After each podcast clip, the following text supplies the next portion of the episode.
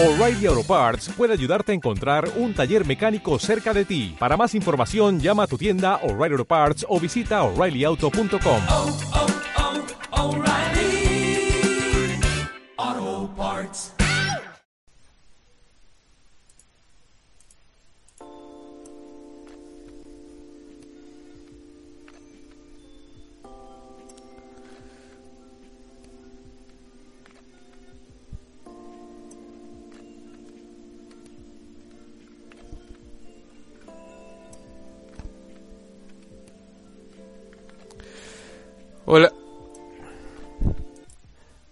Hola, hola, malve...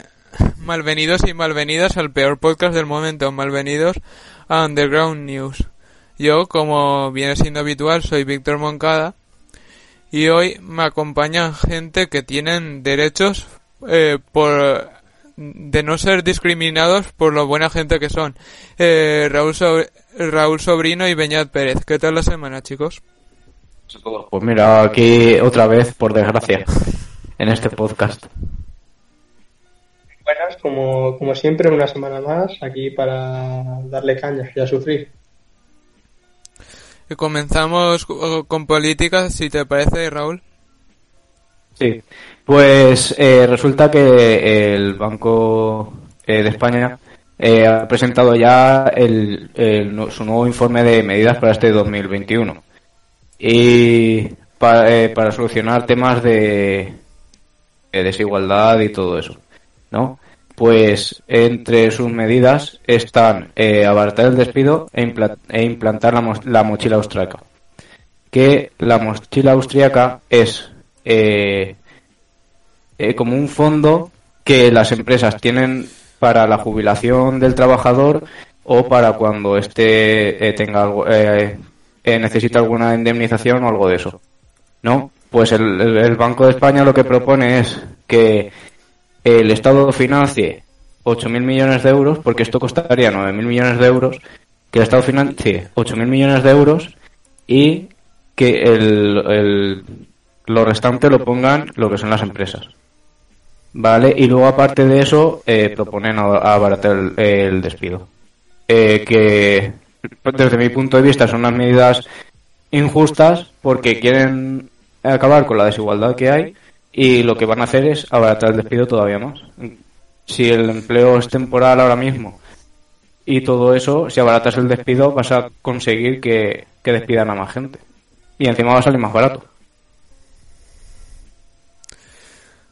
Eh, totalmente. Eh, en, en cuanto a tema COVID y vacunación, eh, esta, esta última semana el presidente Pedro Sánchez ha asegurado que, que es- España está a 100 días de lograr la inmunidad de grupo. Eh, viendo los datos de, que hay actualmente de vacunación, eh, di- eh, dice que seis- 6,7 millones de personas en, en nuestro país han recibido eh, ya eh, la inmunidad total porque se han vacunado tanto primera como segunda dosis. Eh, se han distribuido en total 23.000 dosis. Eh,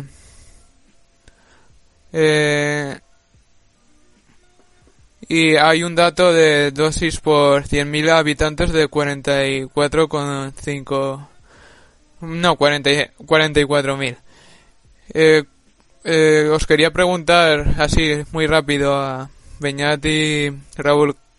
eh, ¿Esperáis que en 100 días logremos la inmunidad de rebaño? En días que sería a final de verano. ¿no? 100 días es 18 de agosto, dos Sí. días más tarde de mi cumpleaños, que sería un buen regalo de cumpleaños.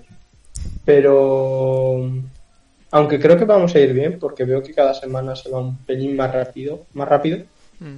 eh, no las tengo todas conmigo. Yo creo que para tan pronto no, yo creo que ya más hacia octubre, noviembre, quizás sí, pero tan pronto, finales de agosto, lo dudo mucho. Pero bueno, tengamos fe. Sí, yo concuerdo con lo que ha dicho Beñat.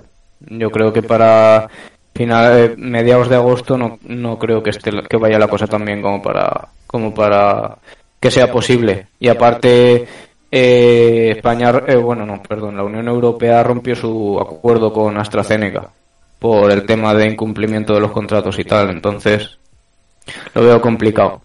Yo creo que más tirando para Navidad, a lo mejor noviembre, diciembre, por ahí sí. Cierto. Y tras comentar esta noticia de ciencia, eh, como viene siendo costumbre, eh, desde hace tres o cuatro podcasts, hay, una noticia semanal de, de dinosaurios, del, en la que unos científicos han logrado descubrir el dinosaurio más pequeño y, más antiguo de, de la rama de los eh, ceratópsidos, que los ceratópsidos es la familia de los de- del, tan, del tan conocido Triceratops. Eh,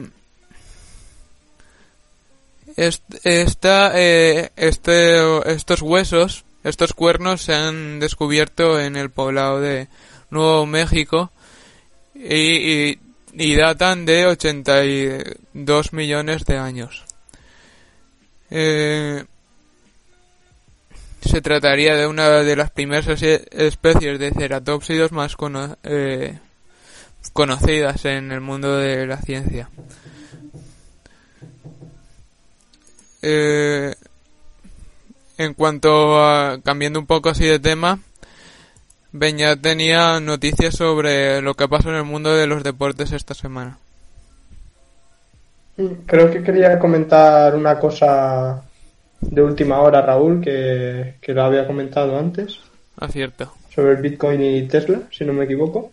Sí, eh, resulta que Elon Musk eh, anunció hace un par de días por Twitter que ya no van a, a permitir el pago de sus coches, los de Tesla, eh, mediante Bitcoin, ya que están preocupados porque, según dice él, que gastan eh, muchísimos, muchísima energía fósil eh, para minar el Bitcoin y todo eso y que, claro, contamina muchísimo.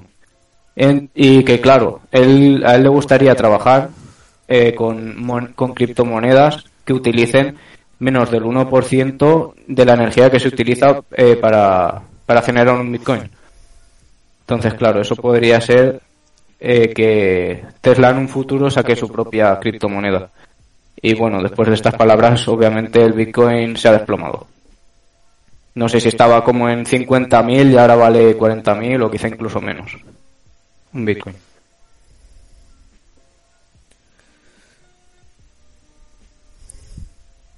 Tema de las monedas digitales, yo, yo no. Cada vez que lo sacáis, yo soy in- incapaz de. No me entra en la cabeza, la verdad. Pero Bueno. es el futuro, es lo que, lo que hay. Pero Eh. yo sigo. Es algo que no me, no me alcanza. Es una cosa fluida, como las acciones de bolsa, me parece. Que lo mismo un día te valen 4 euros que luego al día siguiente te valen eh, miles. Ya, ya vimos lo de GameStop que pasó hace unos meses. Yo ese es el problema que le veo a las criptomonedas. Ya, no sé, no sé, no sé, no sé. Eh, continuando continuando con, con el podcast, como había dicho Víctor, esta semana tenemos dos noticias bastante importantes dentro de lo que es eh, los deportes en, en el ámbito nacional. La primera, como sabéis, eh, este verano se van a celebrar en Tokio los Juegos Olímpicos que deberían haberse celebrado el año pasado y que se pospusieron por, por la crisis sanitaria del coronavirus. Y es que ya tenemos a los, a los dos abanderados que, que saldrán en representación de España en la, en la ceremonia inaugural de los Juegos. En este caso tenemos al piragüista Saúl Cravioto, que cuenta ya con de épocas anteriores con cuatro medallas, con cuatro medallas, y tenemos a, la nadadora Mireia Belmonte, también con el mismo número de medallas. Y por otra parte, la otra gran noticia de la semana es que el pasado miércoles el, el gobierno confirmó que, em, que va a poder haber público en los estadios de, de fútbol profesional, cosa que hasta ahora no se podía, pero que solo se va a poder hacer en, en ciertas comunidades autónomas, las que estén, ciertas comunidades autónomas, las que estén en, en fase 1, que en este momento, si no me equivoco, son solo Galicia y, y la comunidad valenciana.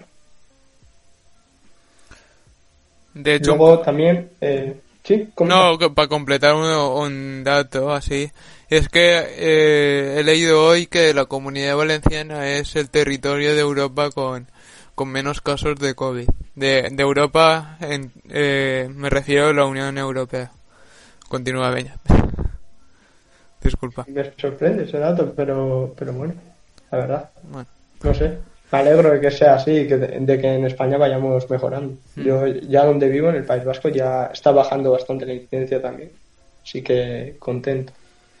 Como cada semana, eh, os traemos también los, los estrenos de la cartelera en, en España. Hoy, viernes 14 de mayo, se estrenan Este cuerpo me sienta de muerte, una película, una película de terror que tiene cierto toque de, humor, que, básicamente es del mismo director que el de- que las dos películas de Feliz Día de tu muerte. Luego tenemos la nueva película de Zack Snyder, Ejército de los Muertos. Tenemos también una película francesa, se llama Borrar el historial.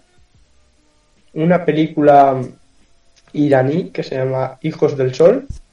Luego tenemos una película que me ha hecho especial gracia, que sería Barbie y Chelsea, El cumpleaños perdido. de animación, supongo. Una película... Sí, de animación, animación infantil, vaya Ya, ya. una película sueca, un drama sueco que sería Vivir sin nosotros. Y, por último tendríamos eh, Todas las lunas, que es una, una película española, es una película, una película vasca que se ha ido retrasando un par de veces por, eh, por el COVID y al final pues, pues sale esta semana. Y luego también queríamos comentar em, que a mediados de esta semana, a mediados principios, eh, salió la noticia de que mm, de una polémica con, con Disney. Y es que, mm, bueno, eh, ha reabierto Disney, di- em, la feria Disneyland en, en California El parque, y sí. lo ha hecho con sí el parque y lo ha hecho con la renovación de, de una atracción una atracción que es la una de Blancanieves qué pasa pues que en esta renovación han introducido una nueva una nueva escena y es la típica escena eh, prácticamente final de la película Blancanieves en la que el príncipe le da un beso a, mm, a Blancanieves para que ésta despierte de, eh, ¿De dónde viene la polémica? pues hay varios usuarios que en redes han criticado que al a Blancanieves al estar dormida el beso que le da el príncipe no es consensuado y a partir de ahí han empezado a- a dividirse en dos bandos como siempre unos a favor o sea unos en contra de, la atracción y que piden una clausura una renovación por decirlo de alguna manera y otros que, que defienden y que, que defienden esto y que consideran que esta cultura de, de la cancelación, digamos, está yendo muy lejos. No sé qué opináis vosotros al respecto. En mi caso, yo creo que la yo creo que el pasado no se debe no se debe censurar nunca por muy malas cosas que hayan pasado. Sin embargo, lo que sí que se puede hacer es es enseñar y esas malas cosas que hicimos que que hicieron otros en el pasado se pueden enseñar como cosas que no se deben hacer en el presente o en el futuro. Exacto, yo estoy totalmente de acuerdo con Víctor. No, es que la verdad no entiendo el hecho de cancelar cosas que se han hecho en el pasado. Puede que estén mejor o peor, pero utilízalas para enseñar a las generaciones futuras. Sí. Es más, creo que ya lo hizo Disney con algunas películas el año pasado. El libro de la selva puede ser, y Dumbo, que mm, ponían una especie de cartel al principio de la película diciendo tal, tal, tal, ¿sabes? Dando Sí. una explicación de por qué esto, eh, lo que pasa en esta película es malo o por qué es bueno. Po- poco a poco se van modificando las cintas y dan un contenido más, más a lo que estamos en el siglo XXI. Hay algunas que no les acaba saliendo tan bien, como una DLC de Birds of Prey, pero bueno, son temas aparte. Eh, entrando un poco en el tema principal del podcast, eh, hoy hemos traído eh, a dos invitadas para comentar la, el, polémico sorteo de, del creador de contenido Mosto Papi. Hemos traído a, a, a una a la, a la trabajadora sexual Picara Blood o Blood, no sé cómo se pronuncia. Buenas, gracias por venir. Hola, gracias a vosotros por traerme y por dar voz a mi gremio. Y hemos traído también a, a la intre- integradora social y, y feminista eh, Maite Sánchez. ¿Qué tal? ¿Qué tal todo? Gracias. Hola, Bueno, buenas noches. Gracias a vosotros. Y un poco, quería introducir un poco el tema. Eh, eh, va- van a debatir estos dos invitados sobre eh, el, bueno, el polémico sorteo en el que se sortea un meet and greet con una actriz porno. Eh, bueno, los, eh, joder. En el que Mosto Papi sortea un, un meet and greet con una actriz porno. Eh, ¿qué, qué opináis del tema? Maite mismo. Pues a ver, yo no conocía a este creador de contenido y cuando me propusisteis hablar, pues me puse un poco a investigar. Sí que había visto la polémica, pero un poquito de, de lejos, tampoco le presté mucha, mucha atención. Y ya cuando entré al post y vi lo que había hecho, bueno, pues eh, es un ejemplo más de, de cosificación de la mujer, de utilizarlas como objeto y como reclamo sexual. Y aunque he estado viendo vídeos de gente que decía, sí, claro, eh, no está eh, sorteando el acostarte con ellas o el grabar una, una, esto, una escena con ellas, nada, simplemente conocerlas. Y digo, claro, conocerlas, pero porque ya las has visto en, en vídeos pornos, ya son tus actrices favoritas, ya sabes quiénes son y por lo tanto cuando tú estás viviendo porno y cuando estás consumiendo porno, ya les estás objetivizando, ya las estás hipersexualizando y por lo tanto eh, el que solo las vayan a conocer no quita de gravedad el que esté sorteando eh, y aparte el que esté blanqueando y que esté apoyando eh, la industria del porno que, que tanto daño hace a la sociedad y que tanto daño hace a las mujeres. Y no es algo que diga yo, sino que llevan diciéndolo eh, expertos pues durante, durante mucho tiempo y sobre todo pues desde los movimientos feministas eh, se está también en contra del porno, yo estoy en contra del porno y, y bueno, un poquito así es lo que primero comento.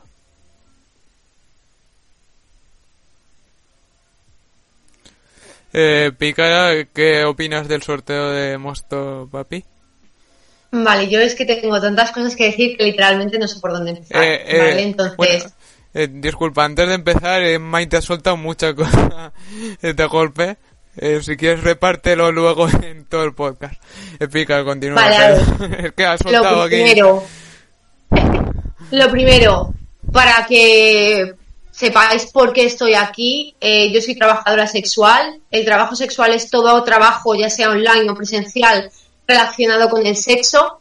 Eh, yo dentro del trabajo sexual hago muchas cosas, eh, tanto online como presenciales. Soy actriz porno, soy stripper, eh, soy modelo erótica, webcamer, tengo OnlyFans, eh, he grabado con Jordi, eh, un montón de cosas. Así que no solo mm, sé de primera mano todo lo que es el porno y a todo lo que se dedica al porno, sino que conozco a todas y cada una de las chicas que salen en el vídeo. Con algunas incluso he colaborado y de todo, o sea que las conozco de conocerlas, no de verlas sin más. Eh, entonces, es que me parece totalmente ilícito porque, punto primero, no sabéis el dineral que pagan esas chicas por tener un vídeo con Mostopapi. Os estoy diciendo que las chicas estas pagan cantidades de cuatro cifras para que Mostopapi las entreviste. O sea, no sabéis lo enormemente rentable que es para ellas este sorteo. O sea, no os lo podéis explicar. Esto para los que dicen que están súper obligadas y tienen contratos abusivos que nada que ver. O sea, no sabéis lo felices que son. De hecho, Mostopapi en un inicio solo iba a hacer un meet and greet y ellas mismas pidieron, aparte del meet and greet, invitar a la persona ganadora a una grabación. Incluso algunas de ellas eh, dijeron que si el chaval estaba bien tal y cual y podía grabar y tal y cual, pues que se lo tiraban y todo. O sea, todo esto dicho por ellas mismas. O sea que Mosto Papi no ha mm, dicho nada de esto, no las ha obligado, están ahí porque quieren y lo hacen porque quieren. Entonces, mm, igual que tú coges un meet and greet con cualquier eh, persona famosa, ya sea youtuber, cantante, eh, lo que sea, pues ¿por qué no con tu actriz porno favorita? O sea, no entiendo por qué, qué pasa, que como esta actriz porno no puede salir a la calle y no vaya a ser que conozca a alguien. Entonces es que no tiene sentido la polémica. Y evidentemente la foto está sexualizada porque es su trabajo y es su publicidad. Yo aquí ahora mismo estoy en pijama en mi casa y punto. Pero si fuese una cosa de trabajo que me da publicidad y demás, saldría con mi top, saldría arreglada, porque quiero que la gente me vea y que me llegue y ganar dinero de ello. simplemente es una performance y ya. Bueno, Ah, aquí- Y añadir una cosa más, que soy feminista pro sex. Ya puedes seguir. Eh, bueno, aquí empezamos a hablar un poco de del mito de, de la voluntariedad, ¿no? Hasta qué punto eh, una mu- mujer se expone de tal forma a la industria del porno, a ser sexualizada y demás. Eh, Pues yo no quiero, ese- Sí, sí, sigue, perdón, perdón. Eh, yo no quiero que las mujeres eh, se vayan tapadas de arriba abajo, que las mujeres que se dedican eh, a la industria del sexo en general no puedan salir a la calle, no tengan libertad ni de hablar, ni de salir en los medios, ni de, eh, yo qué sé, ni si, no soy una puritana del sexo a la que no le guste o yo qué sé, que haya que prohibirlo, lo que sea. Eh, simplemente yo no conozco la industria de- del porno eh, tan bien como tú, eso segurísimo. Eh, la industria de la prostitución sí que la conozco más porque sí que eh, pues he hecho voluntariado y bueno, sigo siendo voluntaria desde hace bastante tiempo trabajando con mujeres prostituidas y demás. Pero, eh, claro, dices, están sexualizadas porque les da publicidad y porque nadie les ha obligado. Pues es que nadie les ha obligado directamente. Y tenemos que tener en cuenta la sociedad en la que vivimos. Vivimos en una sociedad patriarcal. Eh, las personas que no mm, sean de mi misma rama de feminismo eh, me negarán que vivimos en un patriarcado y demás. Pero bueno, yo lo que creo es que vivimos en un patriarcado en el que hay situación de desigualdad de las mujeres y eh, que la hipersexualización que hemos vivido durante décadas por parte de los medios de comunicación, por parte de las películas, eh, por un montón de medios, ha favorecido que la industria del porno se vea, se ha romantizado, se vea como algo normal y como algo accesible para todo el mundo. Y estas chicas, pues eh, por mucho que se las vea tranquilas, felices, que para ellas sea una oportunidad, eh, no me creo que haya sido su primera oportunidad. Hubo un estudio una vez, eh, que ahora mismo no me acuerdo quién lo hizo, pero se puede buscar en internet, que decía, eh, en una situación de máxima necesidad, los hombres lo primero que harían sería robar. Las mujeres, prostituirse. Por eso, yo traigo aquí el debate de realmente la voluntariedad de las mujeres que están tanto en el porno como en la prostitución como en OnlyFans. Vale, ¿te contesto? Sí, Sí, sí. adelante. Vale, pues mira, te cuento. Tan voluntario como que tengo una carrera y un máster y prefiero ser puta. Fin de asunto. O sea, me encanta mi trabajo, lo adoro, es maravilloso. Tú sabes la gloria que es no tener horarios, no tener jefes, tener dinero, tener tiempo, eh, hacer lo que me da la gana, hacer algo que me gusta y encima cobrar, si me voy a masturbar igual, si voy a follar igual y encima estoy cobrando semejante gloria, por favor. O sea, bendito sea en la persona que se lo inventó, gracias, de verdad. Vivo en un sueño. Y cuando dicen eh, lo de este voluntariamente, pues mira, es que por eso, es que tú qué te crees, que la camarera que está 12 horas, que sabe a la hora que entra y no a la que sale, que si su jefe la llama no se queda sin día libre, que eh, esa está porque le encanta ser camarera, es su pasión, ama ser camarera. Evidentemente todo el mundo corra por necesidad, porque vivimos en una sociedad capitalista y hay que pagar cosas. Esto para empezar. Entonces, yo evidentemente si fuera rica no trabajaría, pero ni de esto ni de nada. Nunca en la vida, porque tengo dinero para mantenerme y soy más vaga que un pie y no me da la gana de trabajar. Pero como no tengo dinero, tengo que trabajar. Y prefiero trabajar de esto que me gusta a estar en un horario que tal, que no sé qué, aguantando jefes, aguantando mm, chorradas que llevo aguantando un montón de tiempo y me he cansado y doy gracias por que exista OnlyFans, porque existan las webcams, porque exista el porno, porque exista la prostitución, porque es que me da una libertad que te cagas. Mucho más que un trabajo normal asalariado, porque tú cuando eres una trabajadora, a ti te ponen un contrato y firmas y punto, y no te lo lees porque tienes que comer y te aguantas. Y lo que ponga te da igual, porque lo tienes que coger. Y aquí no. Aquí yo decido cómo, cuándo, dónde y por cuánto. Y con el dinero por delante. Y evidentemente estamos en una sociedad patriarcal y en una sociedad que, que eh, cosifica a la mujer. Pero es que hay que tener, o sea, quiero decir, si tú como persona individual no tienes el suficientemente, el suficiente raciocinio para eh, distinguir cuando estamos en una peli porno, cuando estoy trabajando, etcétera, de cuándo es el resto de la vida, pues mira, es que yo no puedo hablar contigo, porque si tu media neurona no te llega mm, para nada más que respirar y no cagarte a la vez, no es culpa mía. Entonces, ¿qué hago? Cobrarle al patriarcado y aprovecharme de él.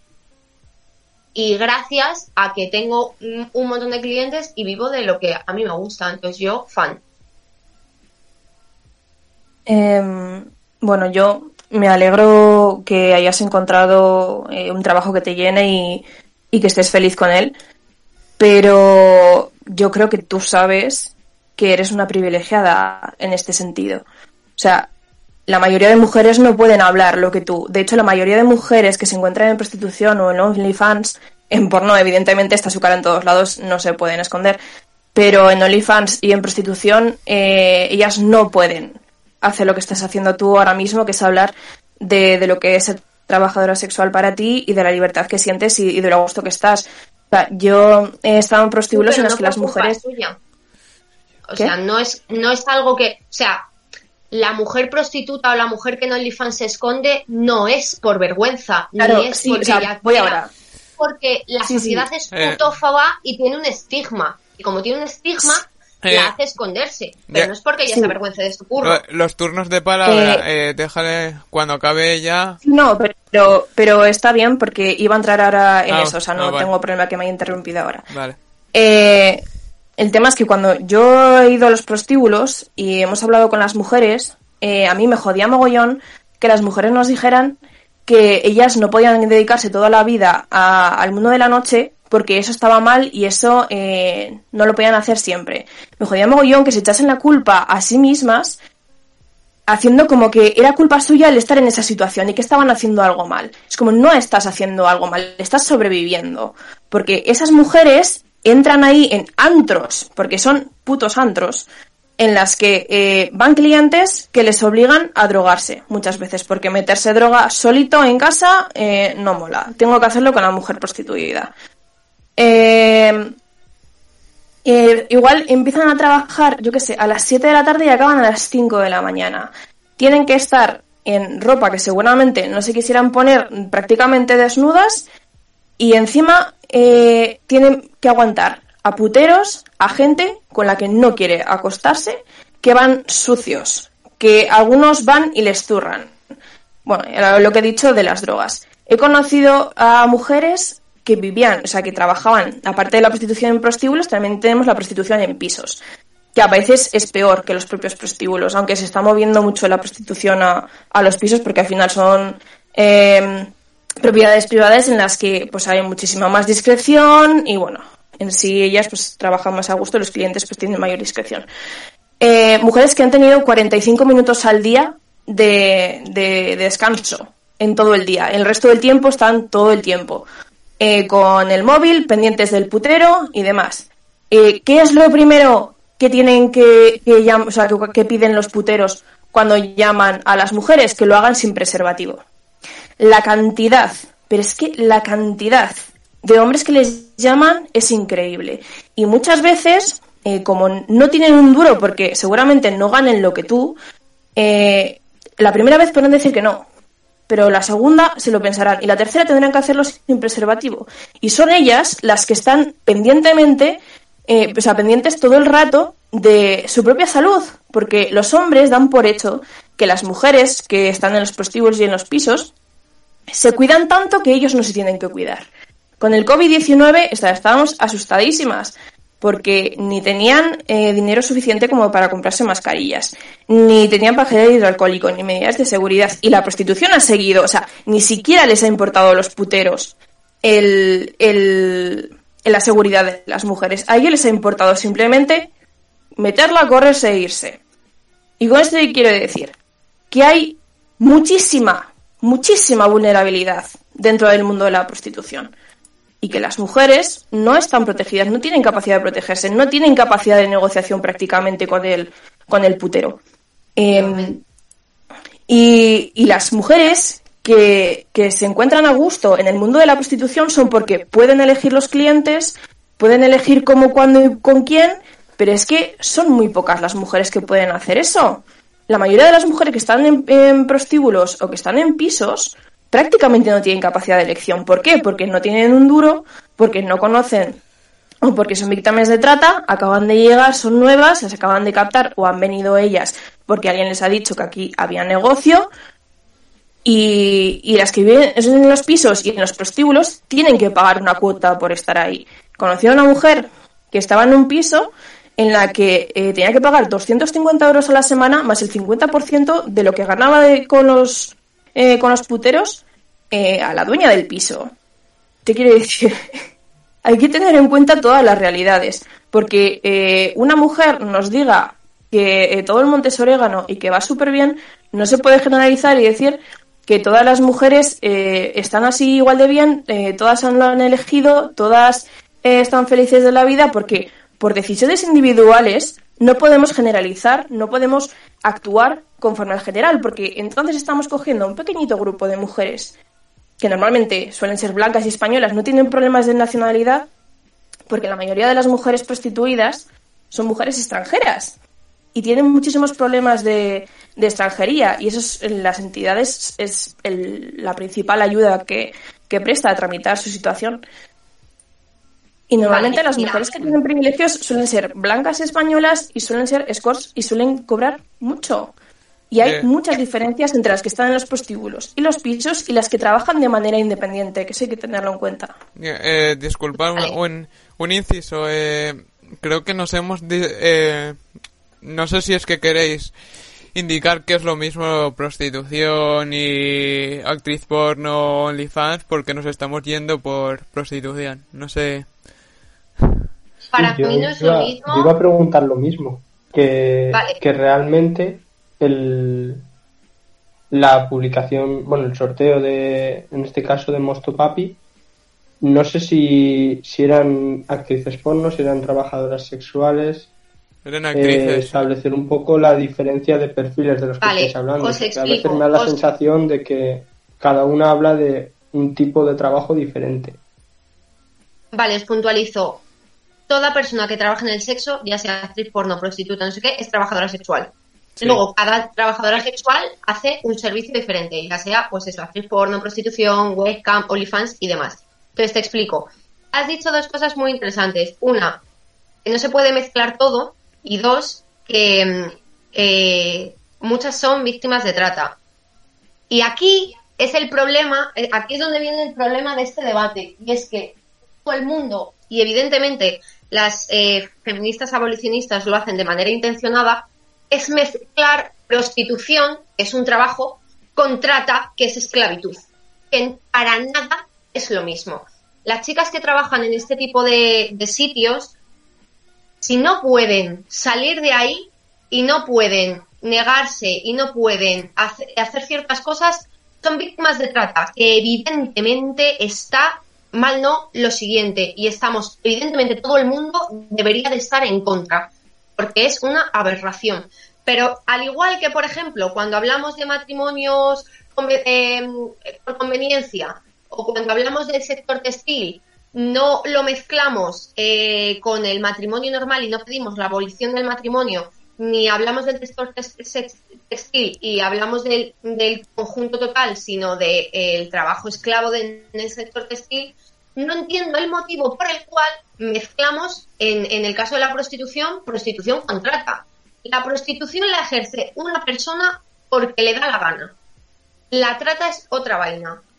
Y este, el problema aquí es que como no es legal, entre comillas, y no tenemos ningún tipo de protección, no tenemos nada, a los proxenetas les es muy fácil eh, captar a chicas, lo que tú dices, extranjeras, con problemas, con bajos recursos, etcétera y demás. ¿Qué habría que hacer? Hacerla legal, regularlo y darnos derechos y deberes como a todos los trabajadores y una protección como a todos los trabajadores, porque no dejamos de ser trabajadoras y no dejamos de hacer un servicio. Esas chicas, si, eh, si, si supieran y si no hubiese tanto estigma y si se pudiese hablar de todo esto, sabrían que pueden meterse en pasión.com perfectamente, poner su anuncio y hacer lo que les diera la gana. O meterse en OnlyFans y hacer lo que les diera la gana. Y no depender de una casa, de un prostíbulo, de un nada en absoluto, porque yo decido todo lo que hago. Y como yo, mis compañeras, que en mi caso, pues eh, yo voy a empezar con la prostitución dentro de poco en Suiza. Pero mis compañeras que ya lo son, ellas trabajan para sí mismas, no trabajan para nadie, porque ¿para qué vas a trabajar para un tío pudiendo trabajar tú sola y llevándote el 100%? ¿Cuál es el problema? Que como hay un estigma y de esto no se habla, las chicas vienen y no saben dónde se tienen que promocionar, cómo lo tienen que hacer, les da vergüenza lo que piensa la gente, porque las obligan a estar eh, súper calladas y a pensar que están haciendo algo horrible y que son lo peor del mundo y que, madre mía, no sé qué, no sé cuántos. Entonces, es que mm, cuanto antes se legalice esto y se regularice esto, antes acabará esta mierda. Que la trata es una mierda. Vale. Em, yo soy abolicionista desde hace bastante tiempo. Cuando empecé a ser abolicionista, eh, yo no tenía, no había empezado a ser voluntaria en trabajar, bueno, primero hice prácticas y después eh, me quedé voluntaria trabajando con mujeres prostituidas. Y cuando, y cuando conocí la realidad de las mujeres, me hice todavía más abolicionista. Eh, no porque la nadie... mujeres tratadas, no de mujeres que No, lo no, hayan no, no. decidido. No, no. eh, mm, eh, creo que no he conocido a ninguna mujer víctima de trata. De hecho, eh, cuando ha habido mujeres víctimas de trata, pues eso lo han llevado más bien las técnicas. O sea, yo que estaba de prácticas y de voluntaria no lo he llevado nunca. Pero solo el hecho eh, de que a las mujeres les preguntáramos en qué podíamos ayudarles y que jamás nos dijeran que lo que querían era regular la prostitución, ellas querían estudiar, querían salir de ahí. Siempre que les preguntábamos, pues hablábamos con, de conversación con ellas para ver qué tal están y tal, eh, nos decían que eso era algo temporal, que ellas no querían estar ahí. Las chicas nuevas que venían venían con una cara de miedo que te morías. Y, yo puedo explicar el por qué las abolicionistas eh, hablamos de trata y prostitución a la vez. Nosotros entendemos que eh, eh, aquí el principal foco lo ponemos en la demanda, o sea, en los puteros. Entendemos que sin demanda no hay prostitución y sin prostitución no hay trata. ¿Por qué entendemos que sin prostitución no hay trata? Vale, los prostíbulos hay que llenarlos de mujeres y las calles y las plataformas online hay que llenarlas de mujeres. Con todas las mujeres que, eh, voy a decirlo entre comillas, deciden ejercer la prostitución, no dan para toda la demanda que hay. Solo en Navarra se calcula que hay unas 700, 800 mujeres en situación de prostitución y, se, y estos son datos de 2014 o 2016, más o menos. O sea, están bastante desactualizados. Y hay unos 2.000 servicios al día. Eh, hay un desequilibrio entre los servicios y las mujeres que, hay. Y ese eh, exceso de demanda se cubre con mujeres víctimas de trata. Eh, son dos realidades completamente diferentes, pero son dos hechos indisociables. La una no puede existir sin la otra. Si no hubiera prostitución, no habría trata. O sea, las mujeres no serían captadas y no serían traídas.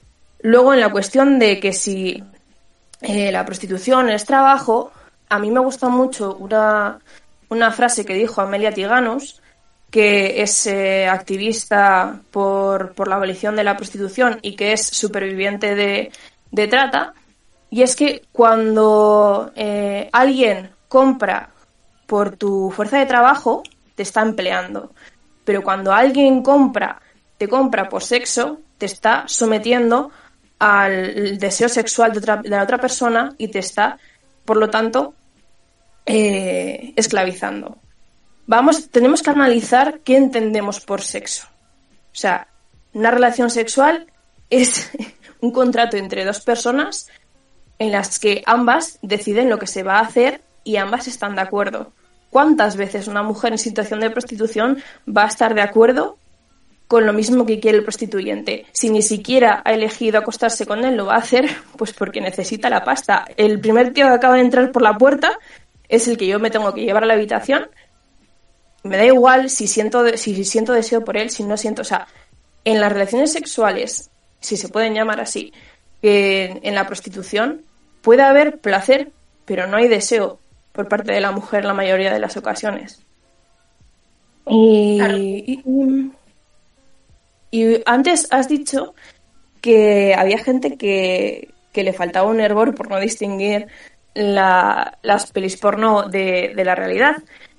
El caso es que el porno y la prostitución están bastante conectados.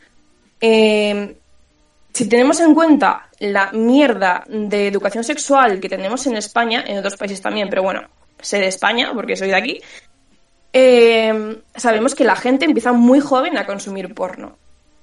Y en el porno hay muchísimas prácticas que eh, normalmente las parejas pues no realizan o, o, están como muy, muy exageradas, son muy violentas, hay violaciones y demás. Entonces chav los chavales eh, aprenden ese tipo de, de sí, pues de relaciones y luego van a buscarlo con las chavalas. ¿Qué pasa? Que hay chavalas y hay eh, actos eh, durante la relación sexual que son eh, pues no sé, abusivas de relaciones de poder que las chavalas no van a querer hacer y ¿qué van a hacer los chavales? Irse a la prostitución. Van a utilizar a las prostitutas como una forma de cumplir todos sus deseos, aunque ellas no quieran. O sea, sé de mujeres que ponen en sus anuncios eh, prácticas que nadie haría y que ellas mismas no van a hacer, pero en el momento que llega el tío, o sea, lo hacen como reclamo, te quiero decir.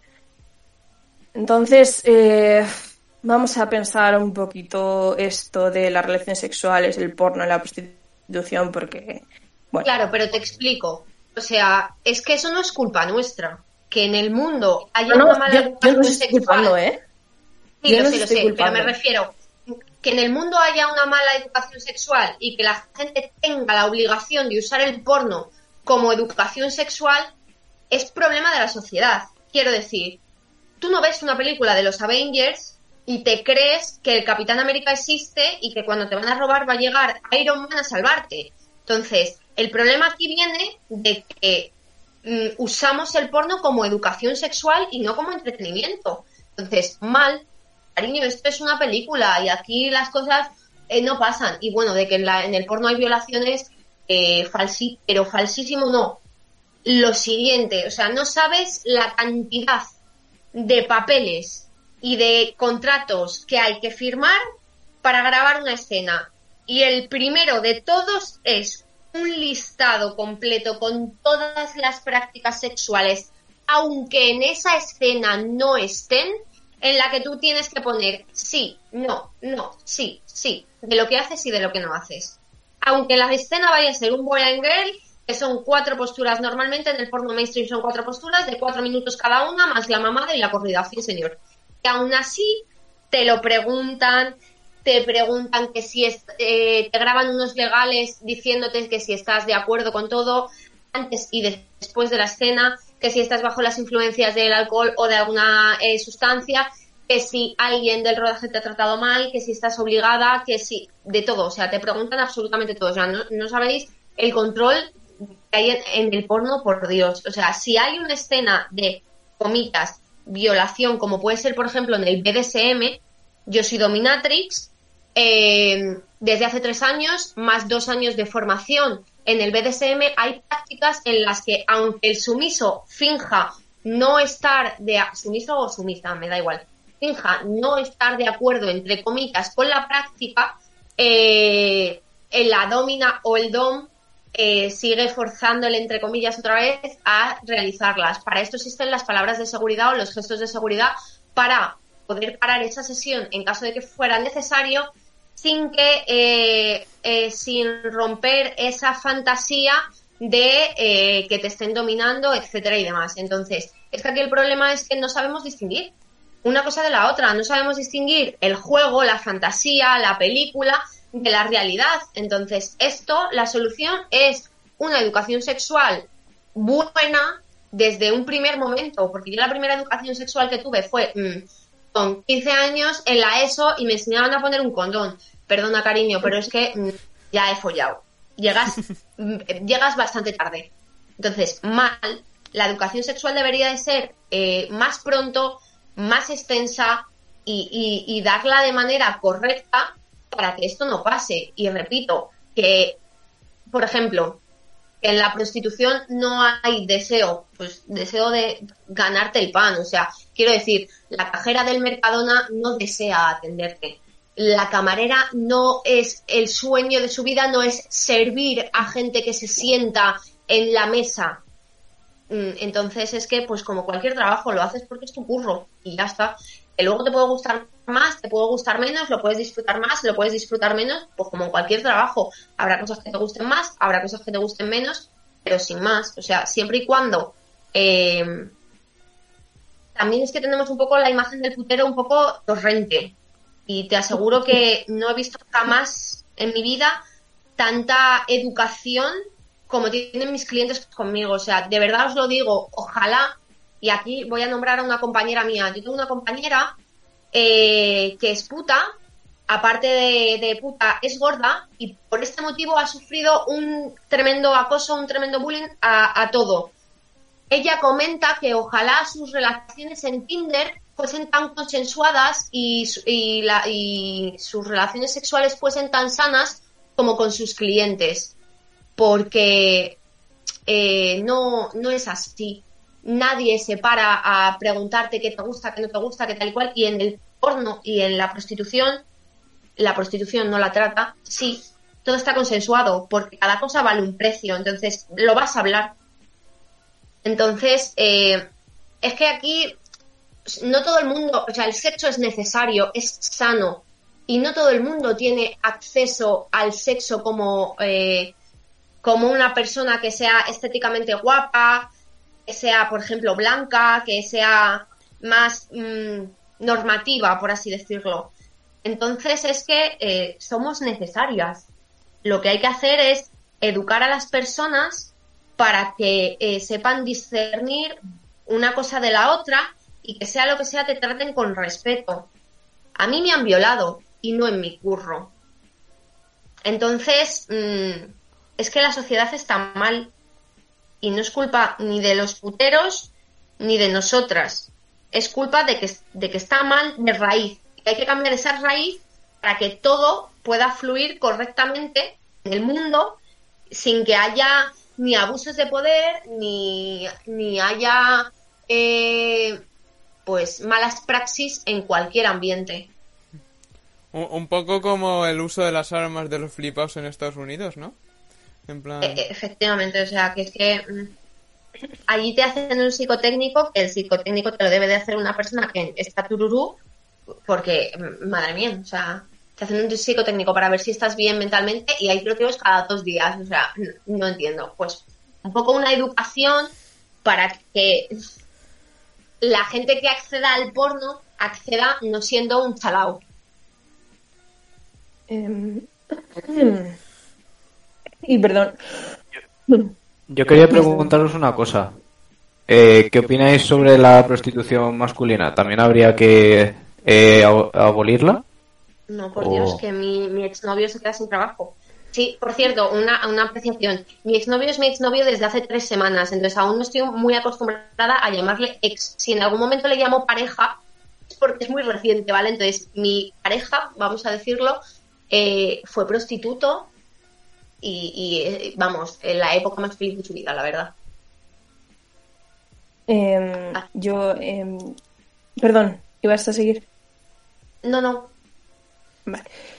Em, lo primero, siento muchísimo lo que has comentado de, de la violación y demás. Siento muchísimo que hayas pasado por eso. Y, y bueno, eh, siguiendo con lo que has comentado, em, lo que has comentado de que sois necesarias, em, yo, eh, entiéndeme, ¿eh? me voy a explicar. Eh, no creo que seáis necesarias en el sentido de a nadie se le debe sexo. Y porque una persona tenga dificultades para relacionarse, para encontrar mm, pareja o parejas sexuales porque no es atractivo o lo que sea, eso no quiere decir que tenga que utilizar a otras mujeres, a otras mujeres que está rebajando a las que normalmente él se acercaría para satisfacer sus deseos. Y también hay que pensar en por qué la mayoría de las personas que acuden a la prostitución o que ven porno, aunque sé que hay mujeres que también lo hacen, son hombres. Entonces, eh, es que no es casualidad, es que no es casualidad que las relaciones de poder normalmente se hagan entre, eh, o sea, de hombres hacia mujeres. O sea, no es casualidad que eh, los hombres consuman tanto porno. De hecho, un estudio creo que es bastante reciente, eh, hablaba de las de las consecuencias del de consumo eh, de porno eh, muy intenso y es que podía causar hasta disfun- disfunción eréctil y explicaba que claro tú estás acostumbrado a ver eh, ciertos cuerpos ciertas prácticas y cosas en las que tu cerebro se eh, se acostumbra y se excita con eso que ve. Pero claro, en el momento en el que está con una mujer que no es como los cuerpos que muchas veces ves en el porno y que no se ve en la misma situación, pues es incapaz de tener una erección. Mm, No sé, es- iba a comentar algo más, pero se me ha olvidado. Eh, la, la Ah, pregunta un- que... espera, Vale. Sí, un segundico. Y eh, acabo ya, perdón. Y eh, una vez más, eh, me alegro que haya mm, personas que estén eh, a gusto con lo que hacen, pero siguen siendo personas eh, de casos aislados, personas privilegiadas, eh, personas que pueden disfrutar y que pueden elegir, pero la mayoría de mujeres que están en prostitución no tienen ni esa seguridad ni la capacidad de elegir, ni la capacidad de, de eso, de ser libre. Y no porque sean víctimas de trata. De hecho, el putero, cuando va al prostíbulo o lo que sea, o consume una mujer, él no sabe si esa mujer es víctima de trata. En un prostíbulo, o sea, ni siquiera las personas que vamos de las ONGs y demás a los prostíbulos a hablar con las mujeres y ver qué, qué tal están, ni hablando con ellas de primera, vamos a saber si son víctimas de trata. O sea, los mecanismos que hay para introducir a las mujeres, o sea, son completamente invisibles eh, hasta que hablamos con la mujer o la mujer se nos acerca o algo nos da al ojo. No puedes saberlo. O sea, hay muchísimas mujeres que son víctimas de trata que ni siquiera ellas lo saben. Que muchas veces ni siquiera saben. Luego cuando ven de oídas o escuchan cosas, entonces les empiezan a sonar a parecer raro el proceso que han sufrido ellas hasta que han llegado a España para ejercer la prostitución, entonces ya suenan campanas, pero eh, hay que tener en cuenta que no es tan fácil distinguir a una mujer prostituida que haya sido que sea víctima de trata y otra que no.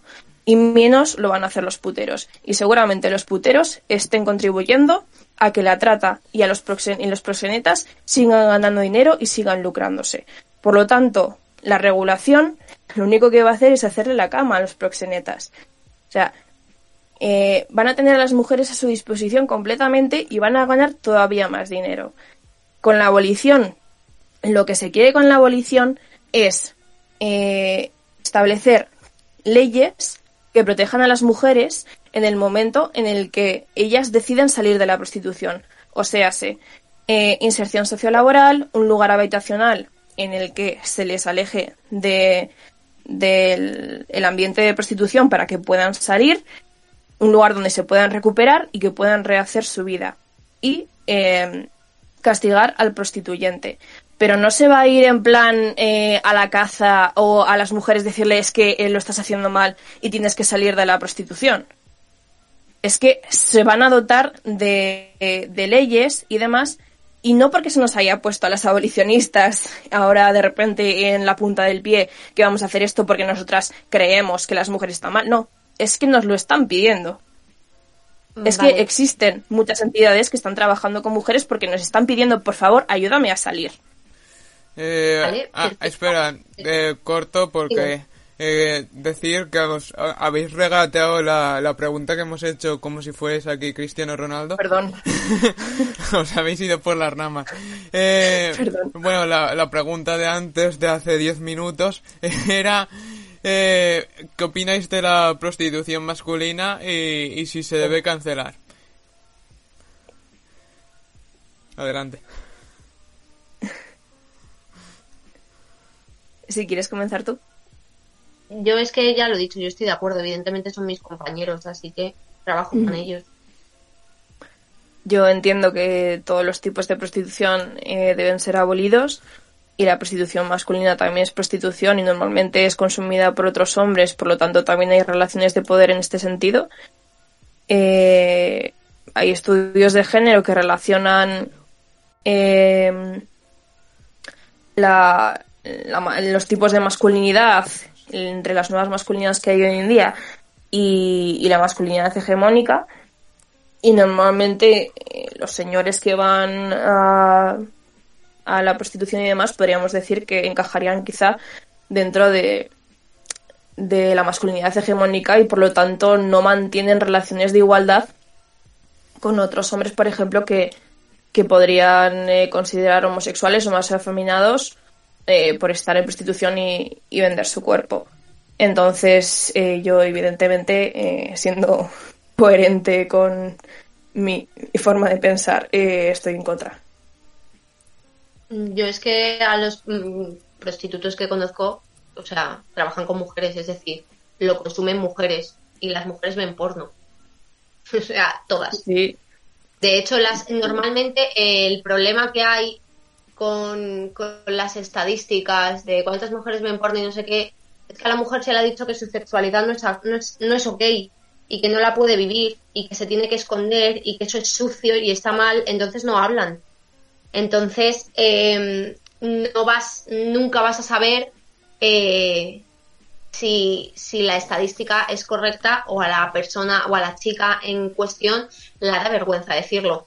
Yo no conozco a absolutamente nadie que no vea porno. Y conozco a muchas prostitutas, tengo un montón de colectivos, un montón de tal trabajo con ellas porque son mis compañeras y ninguna está ahí porque no quiere, en absoluto. Evidentemente, las que tú conoces son las que conoces porque es lo único visual, es lo único que llama la atención, es lo único que cuando alguien está bien no te va a pedir ayuda. Entonces tú dices, son casos privilegiados, para nada, es lo normal. Lo que pasa es que eso no llama la atención. Esto, para ponerlo un poco en, en, contexto, tú no ves al marroquí que viene a España a trabajar. Tú ves al, entre comillas, puto moro de no sé qué, que ha venido a robar, que tal y que cual, y entonces, joder, es que los moros tal y cual. mm, eres un racista, amigo. O sea, que una persona venga aquí y sea mala persona no quiere decir que su pueblo, su raza sea mal.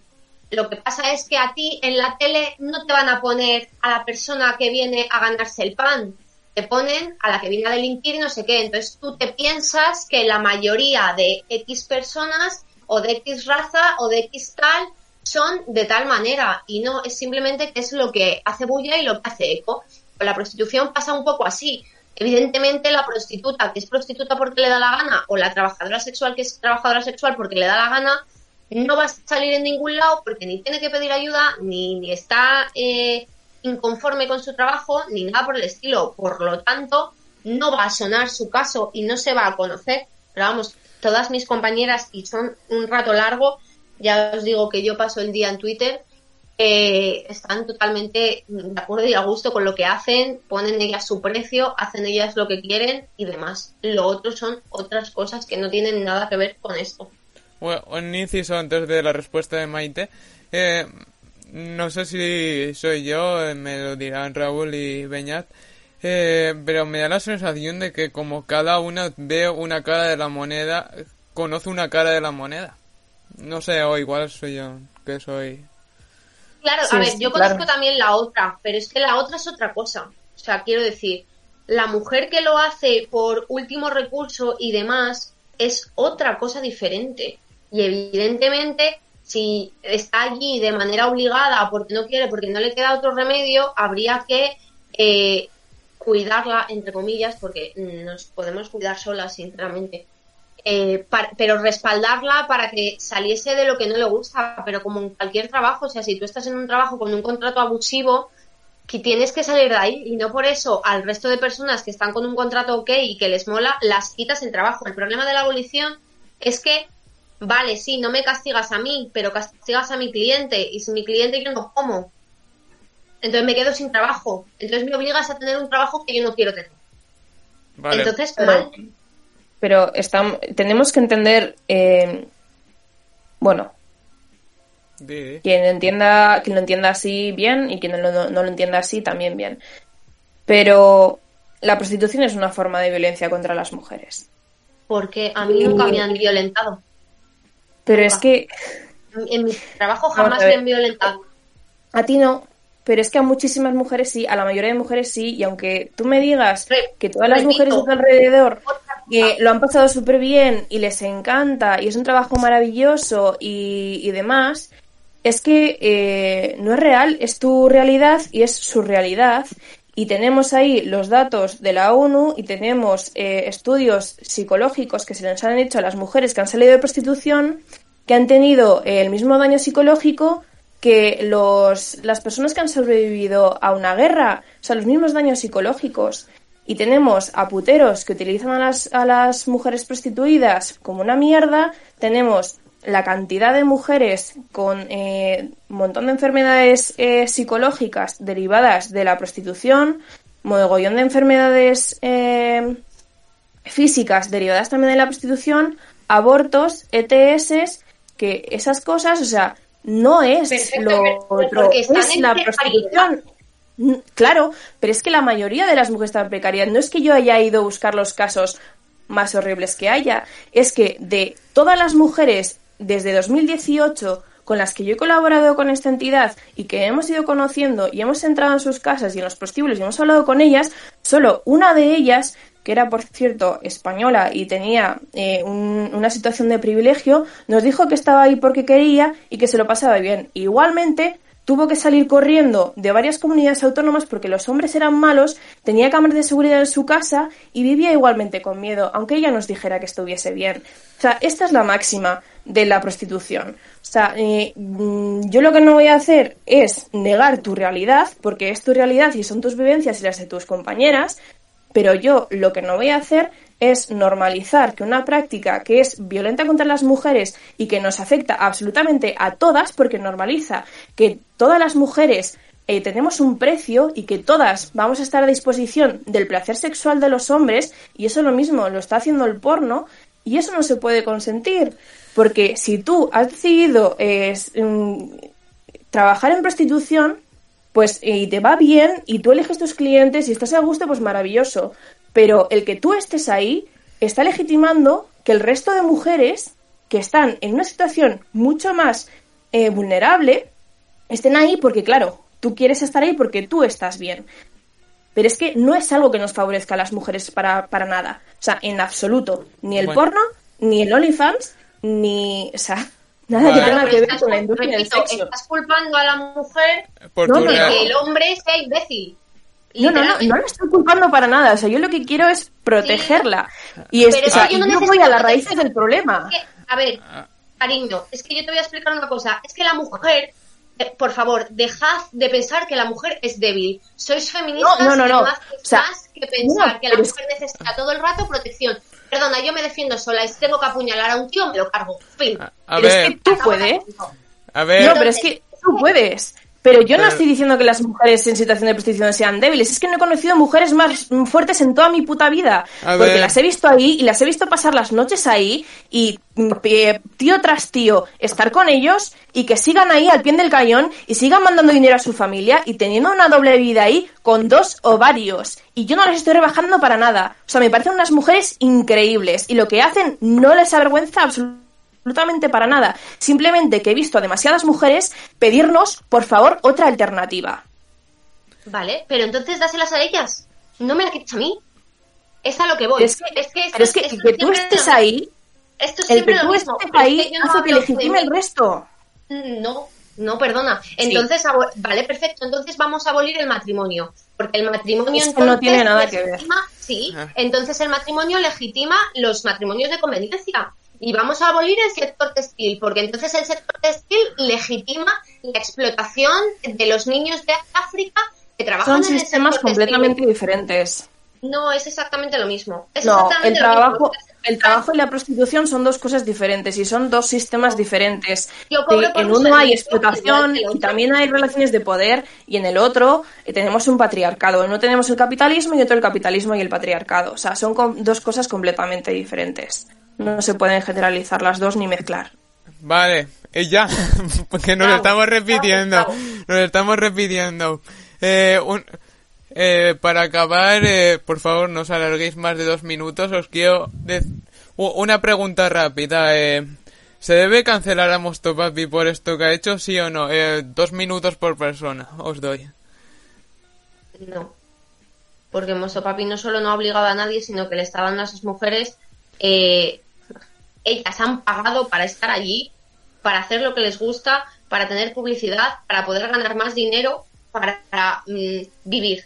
Entonces, o sea, nos ayuda y encima le cancelamos. What the fuck, es que ni de coña. O sea, yo estoy deseando que Mosto Papi me haga una entrevista, por favor. Y son entre 4.000 y 5.000 euros lo que cobra por hacer una entrevista. Así que fíjate si estamos no solo de acuerdo, sino que deseamos E- ¿Ese con dato, toda nuestra alma que estemos ahí. ¿Ese dato es real? Eh, sí. Sorprendente. Bueno, Maite, tu respuesta, ¿debemos cancelar a Mostopapi, sí o no?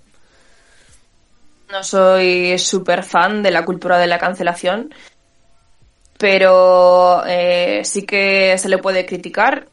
Hombre, Eh, eso siempre. Sí, sí, o sea, yo criticar lo critico, lo cuestiono y bueno, pues cancelarlo me supongo que si sigue haciendo vídeos así, teniendo en cuenta que la gente avanza en pensamiento y, y demás, pues acabará, espero, cayendo por su, por su propio peso.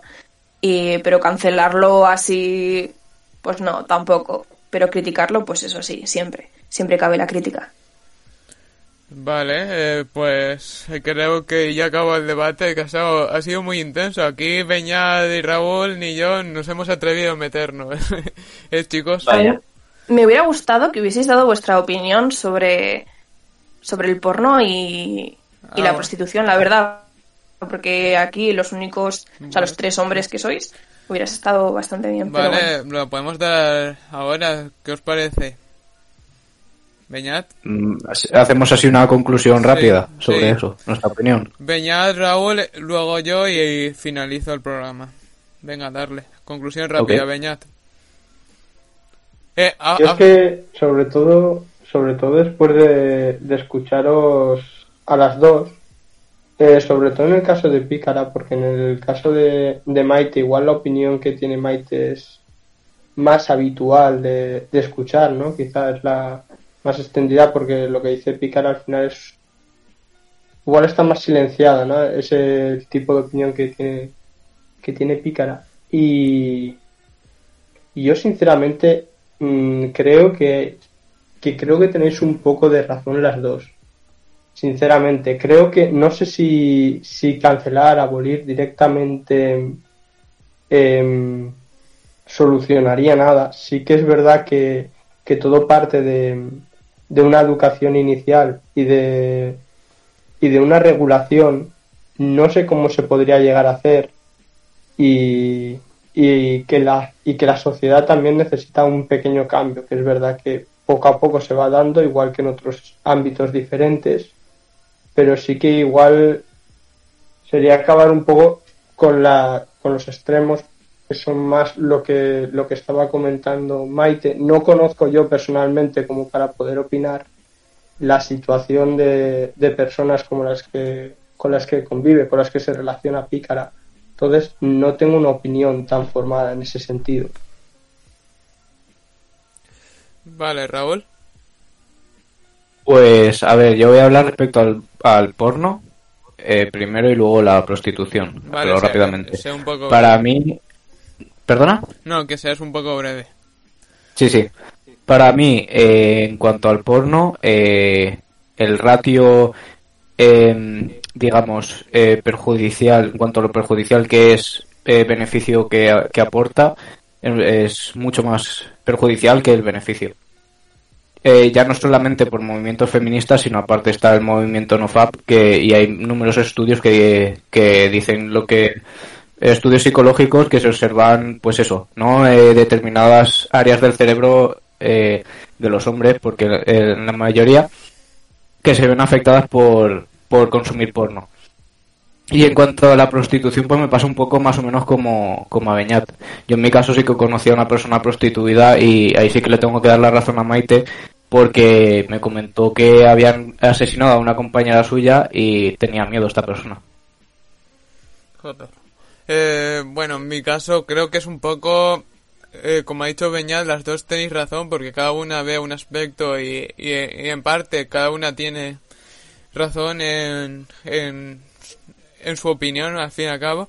Yo creo que, que se debería controlar más, que sinceramente me parece que un trabajo que que es súper antiguo, eh, si bien era antes súper machista y súper tal, eh, por ejemplo en la Pompeya clásica y tal, eh, yo eh, en definitiva quiero decir que si, si se hace por voluntad propia y, se legitima y se ponen controles y tal, yo creo que como todo, no sé, y es mi opinión, no sé. Tampoco quiero meter mucho aquí la pata. Y bueno, así finaliza. Y así acaba el podcast de hoy. Eh, muchas gracias a Mai- Maite por pasarte. Gracias. Eh, gracias a Pícara por dar, por dar tu opinión de tu sector, claro. Gracias. Y bueno, y, y Raúl y Beñat, gracias por estar un- otro podcast más aquí. Sí, como siempre, y yo aprovecho para recordar que nadie ha sido obligado por Víctor a grabar este podcast. Este podcast. No, aquí no las tenemos esclavizadas a nadie. A Ah, Beñato, gracias Víctor también como todas las semanas por invitarnos y a, a Beñato Ya un, po- un poco esclavizado o odiado por, Yo pi- sí. por, por la pizza con piña, pero por el resto todo normal. yo aquí soy el más hateado de todos entre eso y Marvel Sí, es cierto. Eh, bueno, y, y el resto, lo- los oyentes nos podéis seguir en Evox, en, en Spotify y en YouTube, y bueno, y en redes. Y, y nos y nos oímos o nos escuchamos la semana que viene. Chao. Adiós.